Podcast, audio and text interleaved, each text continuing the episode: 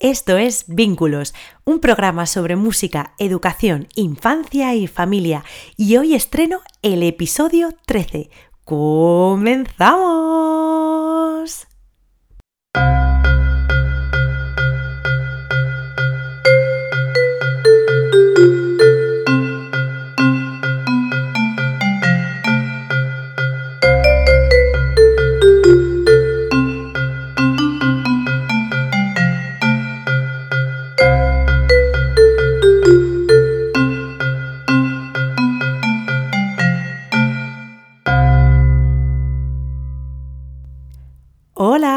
¿Cómo estás? Bienvenido, bienvenida a Vínculos, tu podcast sobre música, educación, infancia y familia.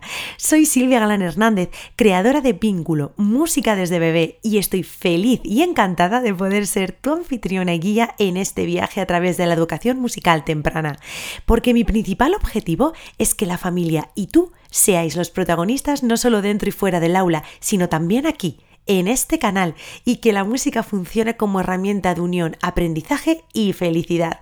Así que si eres madre, padre, educador, educadora, estudiante o cualquier figura que tiene la suerte de vivir cerca de un bebé o peque de 0 a 5 años y te interesa formar parte de su evolución, aprendizaje y crecimiento a través de la música, este es tu podcast. Es para ti.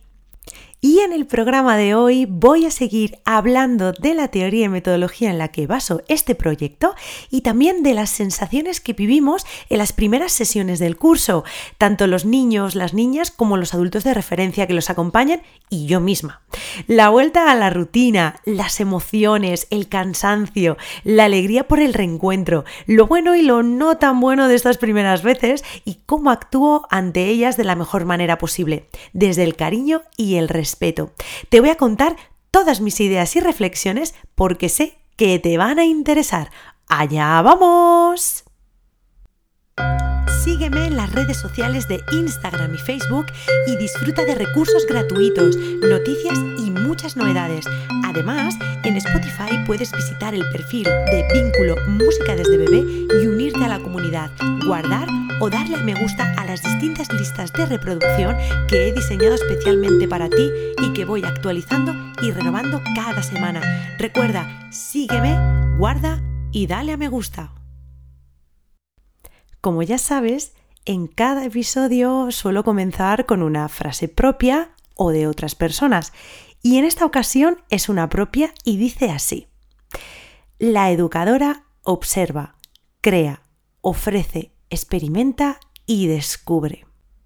En el anterior episodio, que si no lo has escuchado aún o descargado o compartido, te invito a que lo hagas y ya de paso te suscribas a este canal para que puedas estar al día y al tanto de cuando publico cada episodio, que ya sabes que son los lunes.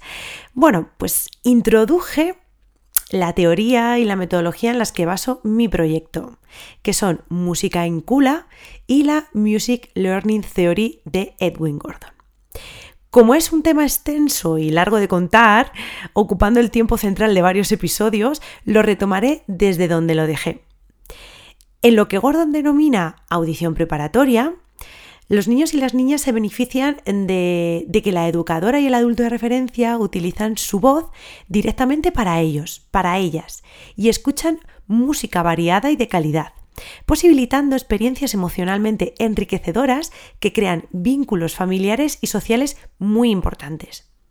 No podemos pretender que los más pequeños sean capaces de reproducir las melodías y recitados rítmicos porque no están en ese momento, pero sí que puedan registrarlos, responder a ellos o quizás intentar imitarlos. Es así como comenzarán a expresar la música que van absorbiendo a través del balbuceo para los no verbales y con palabras o sílabas sueltas para los que ya van empezando a serlo. Cuanto antes aparezcan estas respuestas, más musicales serán esos niños y esas niñas a lo largo de su vida. Para que entiendas un poco mejor qué es la audición preparatoria y conozcas todas sus etapas, te las voy a detallar muy brevemente. La primera de ellas se denomina aculturación. Y en esta etapa se debe tener muy presente la oportunidad de que el niño o la niña experimente con una escucha musical rica y variada en métrica y en modo. Todo ello sin texto, utilizando sílabas neutras como pueden ser va, pa, ma. En este momento la voz será el principal vehículo, bueno, siempre será el principal vehículo de comunicación musical, aunque habrá ejemplos también de música grabada. Esta selección de música debe ser variada en tímbricas, en texturas y en estilos, ofreciendo nuevas experiencias de escucha. La educadora debe observar la capacidad de atención y respuestas no intencionadas de estos niños y estas niñas en los diferentes contextos musicales que se ofrezcan. Como ves, esta primera etapa es un momento en el que el niño o la niña debe empaparse de la música en su máxima expresión, convertirlo en un contexto rico, sugestivo y motivador.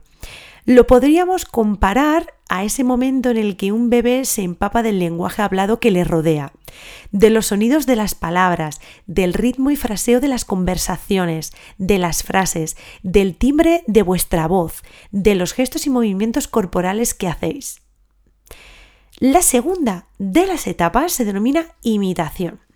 Y es ese momento en el que el niño o la niña adquiere una mayor atención y escucha e intenta imitar, generar algunas respuestas a dicha escucha.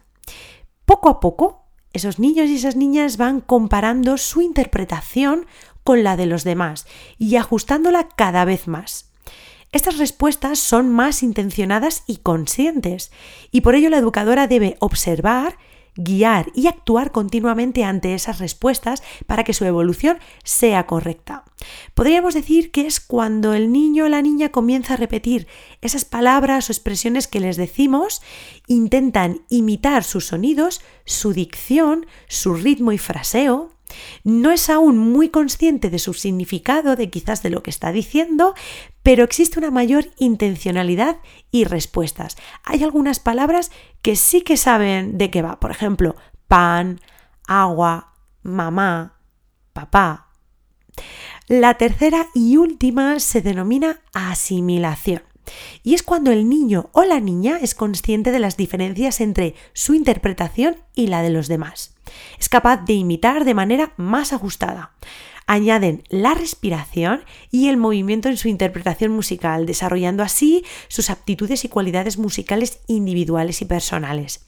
Es importante que la educadora, una vez más, observe, guíe y actúe ante esas respuestas. Digamos que es cuando el niño o la niña ya van comprendiendo el significado de las palabras o las expresiones que decimos y que, que él dice y que escucha. No solo las imita, sino que también hay una intención detrás y además su dicción cada vez es mejor. Por ejemplo, cuando dice adiós mamá, estoy cansado, tengo hambre, quiero agua, como ves, estas etapas de la audición preparatoria eh, están muy ligadas también a, esas etapas por las que va pasando un bebé un niño o una niña a la hora de aprender esa lengua materna. Ves que ahí hay una conexión, una relación y una similitud muy muy cercanas. ¿Por qué? Pues porque la música también es un lenguaje que comunica, que expresa emociones, que expresa significados y mensajes. La metodología música íncula define sus principios básicos en la Music Learning Theory de Gordon y se desarrolla paralelamente con las investigaciones y experiencias de Beth Bolton, una discípula directa de Gordon, y el Comité Científico Italiano de la Asociación Internacional Música Íncula, que está encabezada por Paola Anselmi. Centrada en la etapa infantil desde los 0 a los 6 años, destina su trabajo al estudio, desarrollo y perfeccionamiento de la educación musical temprana. Su metodología se estructura en tres fases de aprendizaje que van desde un contexto de exploración y experimentación hasta alcanzar un trabajo de mayor comprensión y una búsqueda de intencionalidad de los contenidos musicales y extras musicales trabajados en las sesiones. Las fases de aprendizaje por las que pasa cada niño o cada niña en esta metodología son igualmente tres y las denominan como exploración, comprensión e intencionalidad. Te voy a contar un poquito de qué va cada una de ellas. Las voy a detallar. Atento, atenta. En la primera de ellas, la exploración, la educadora debe diseñar espacios de experimentación, de interacción, de sensibilización y de creación. Ofrecer un primer acercamiento al material musical sin buscar nada concreto, crear un contexto musical rico y variado. Es, por ejemplo, esas conversaciones que puedes tener con tu bebé mientras juegas con él, mientras quizás estás paseando, mientras estás cambiándole el pañal, mientras le estás bañando, estás eh, utilizando toda tu riqueza de palabras, de sonidos, de timbres, eh, gesticulando tu cara, eh, fraseando lo máximo posible para que el bebé, aunque aún no sabe muy bien lo que le estás diciendo, sí que está empapándose de ese mensaje, registrándolo, absorbiéndolo para que después, poco a poco, poco a poco, vaya siendo algo más exterior, salga fuera de él.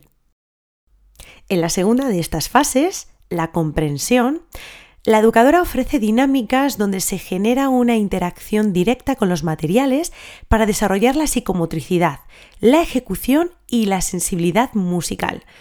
Digamos que es cuando aparecen también pues, objetos como el paracaídas, las telas elásticas, los pañuelos, las pelotas o instrumentos de pequeña percusión como las claves, la caja china, em, los shakers o maracas, Em, en fin, un sinfín de objetos e instrumentos que de alguna manera buscan y presentan y ayudan a presentar estrategias de exploración eh, que guardan una relación directa con ese material musical que se está trabajando.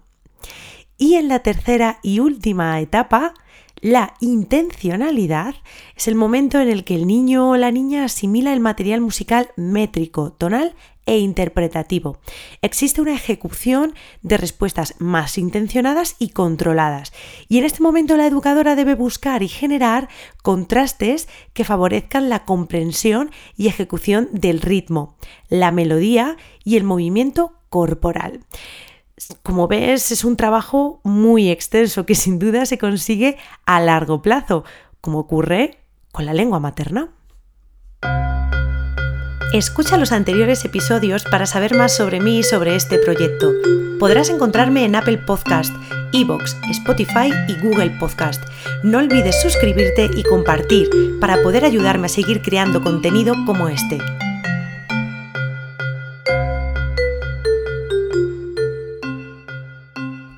La semana pasada volví a reencontrarme con las familias de cursos pasados y conocer a aquellas que inician esta nueva etapa conmigo.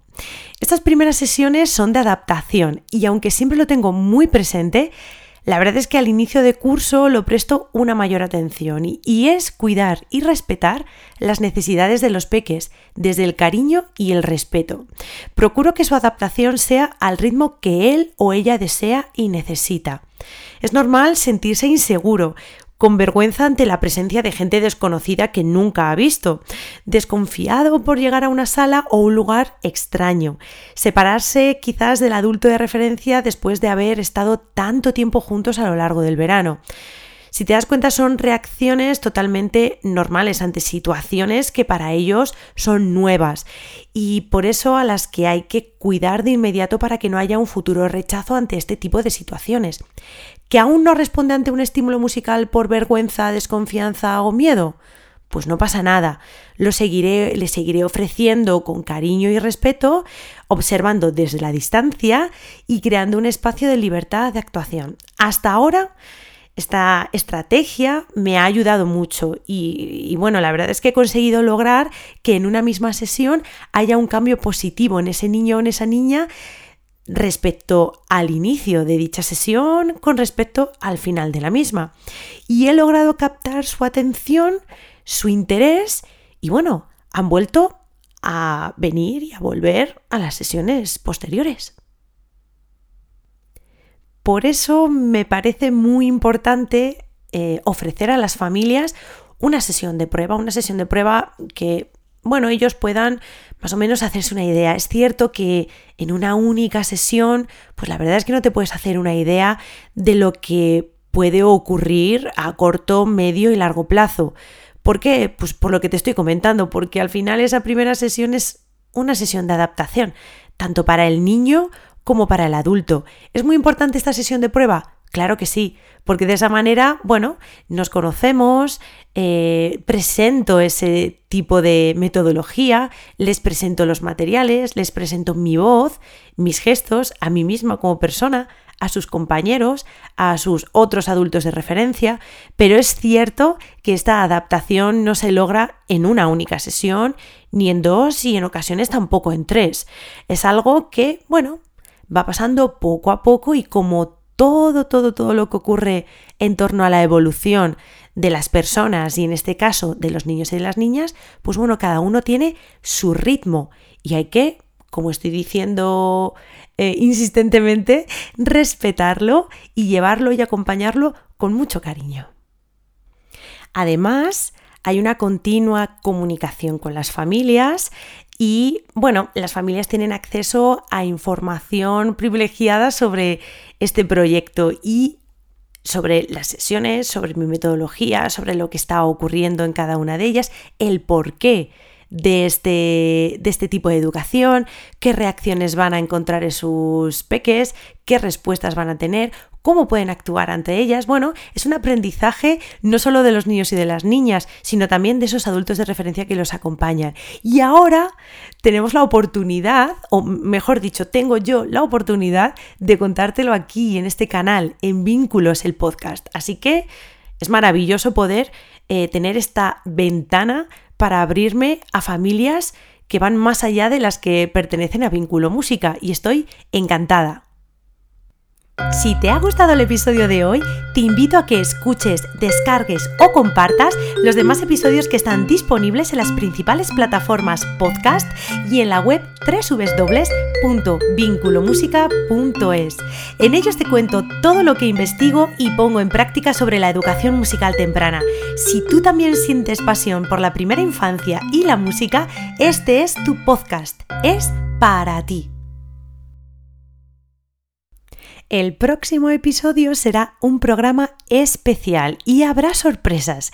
Iniciaré con él un ciclo de programas con un formato especial y diferente y que abarcará todo el curso académico hasta el verano. De momento no te voy a contar nada más, porque no quiero adelantar acontecimientos. Vas a tener que estar pendiente y te aconsejo que no te los pierdas. Como siempre, seguiré compartiendo todas mis ideas y reflexiones porque sé que te van a interesar. Recuerda que este programa es para personas que desean conocer más sobre el valor de la música desde los primeros días de vida e incluso antes. Quieren ser partícipes activos de ello, disfrutar de sus numerosos beneficios en familia y crear contextos y rutinas de aprendizaje musicales dentro y fuera del aula.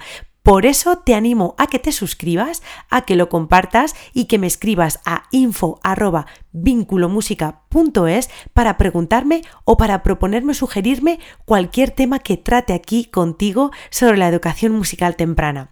Así que solamente me queda darte las gracias por compartir conmigo este tiempo, por confiar en mí y dejarme acompañarte y guiarte en el fascinante mundo de la educación musical temprana.